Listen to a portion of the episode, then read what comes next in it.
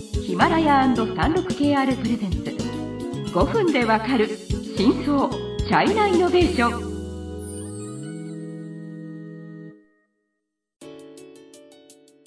皆さんこんにちは。サンルク KR ジャパンの委員です。はい、日本経済新聞の山田です。はい。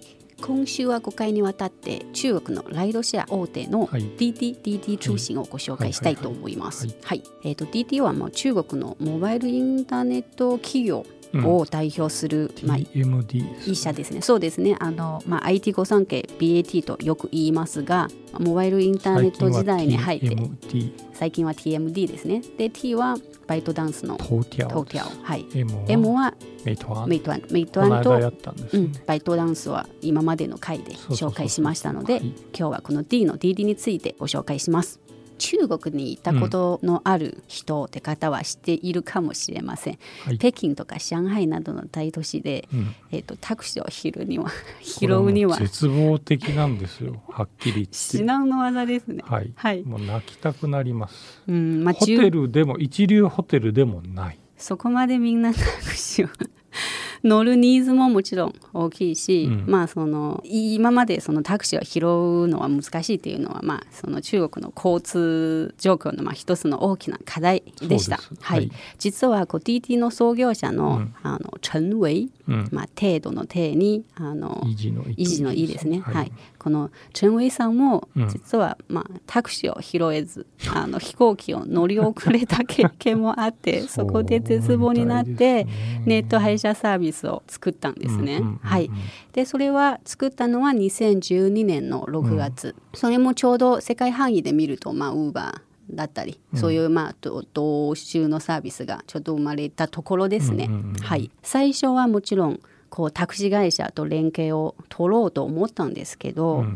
まあ、中国のタクシー会社も実は日本とににちょっと似てる部分があって割と強気なんですよ。うん。あとまあ伝統的ななんか古いところが多くて、まあそりゃそうですよね。はい、だからまあいきなりネットでなんだそりゃっていう。そうです。まあ、まあなんていうのかな。特にタクシーの運転手さん。まあこれまあちょっと怒られるかもしれないですけどまた中国のタクシーの運転手さんって結構ねなんていうかね怖い人多いんですよね。えっとまあ、ともっとはっきり言うと、うん。なんか大丈夫かこの言葉通じんのかなみたいな。まあ程度が低いっていう。日本のドライバーと比べると、うん。もう全然違いますよ。乱暴な方乱が暴な方というかまあそうなんですよ。でそんな人になんかそういうね営業しに行くっていうのいやがちょっと怖いっていうかそのなんていうんですか。やまあそんな人に必ずそのネットを使えとかっていうとまあそれはお最初は怒るわなっていう感じでする、まあその乱暴というか個性の強い人が多い。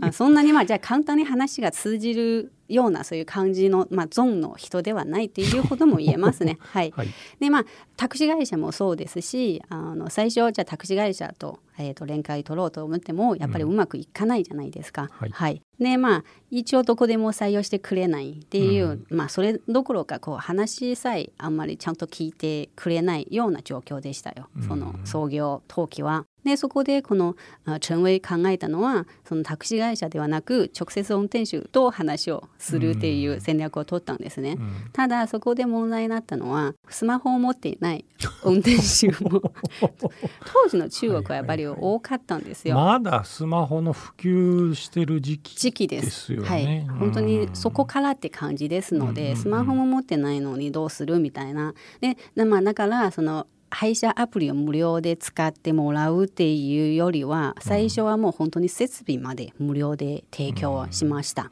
はい、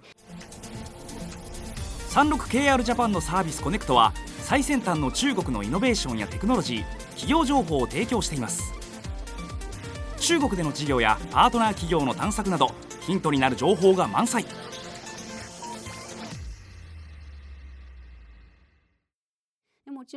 あの最初の時は補助金とかもいっぱい提供したので、だからまあ運転手さんにしてみればまず今まで自分で道端でなんか待ってる人を拾うっていうよりは効率よくこう客を見つけることはできますし、でもねちょっとここまで喋ってきてよくよく考えてみると、はい。そもそも日本って残念ながらそのシェアなんていうんですかスマホ配車みたいなのほぼないじゃないですか。うんうん。だからちょっとちゃんと説明した方がいいと思うんですけどはい。要するに DD の何かっていうとスマートフォンでタクシーが呼べるっていうことです。あそこからそこから言わないとと多分分かんないと思うんです日本の日本まあ正直私も日本でやっぱタクシーは手を広手をげれ挙げたらば多分ね8台ぐらい。は止まってしまうので そう。全くそのなんかその呼べないそういうニーズがあまりそもそもない想像がつかないでしょ。そうですね中国ではそうスマホで、うん。あの自分の周りにいるその空車を効率よくあの呼べるっていうところで今はね。はい。その前はもっと絶望的な状況だったんです。そもそもタクシーが走っていない。呼べない。はいだから僕は北京に最初2013年から最初っていうか2回目かな住み最直近で住み始めた時のある時期はタクシー代が安すぎたっていうのもあって、まあ、その後ねちょっとだけ値上げしてうん、タクシーの量が増えたんだけどると全然安いんです。うん安い全然安いんだけどそもそも走ってないから夜中飲んだ後にうん帰る時ってもう絶望的に30分ぐらい道端でずっと立ってるわけですよ。はいでこれはいかんとさすがにと。はいまあ、そういうまあニーズから出たサービスですのでだからそこまで広がったっていうのもまあ背景にありますね。はい。はい、中国経済のさまざまな業界や企業紹介最新のイノベーションやテクノロジーを徹底解説。5分でわかる真相チャイナイノベーション。この番組の最新のエピソードはヒマラヤで配信中。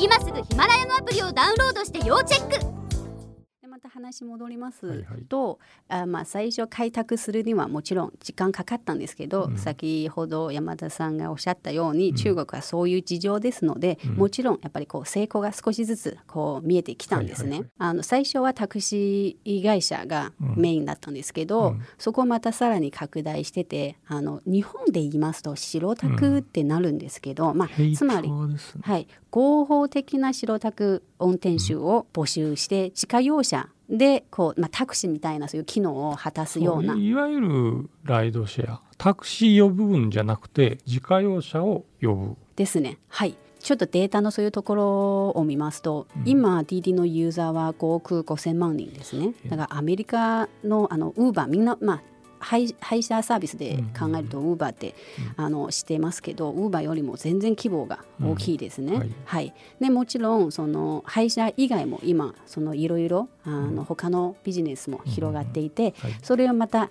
時間になりましたのでまた次回のその番組でご紹介していきますのではい。楽しみにしていてください。はい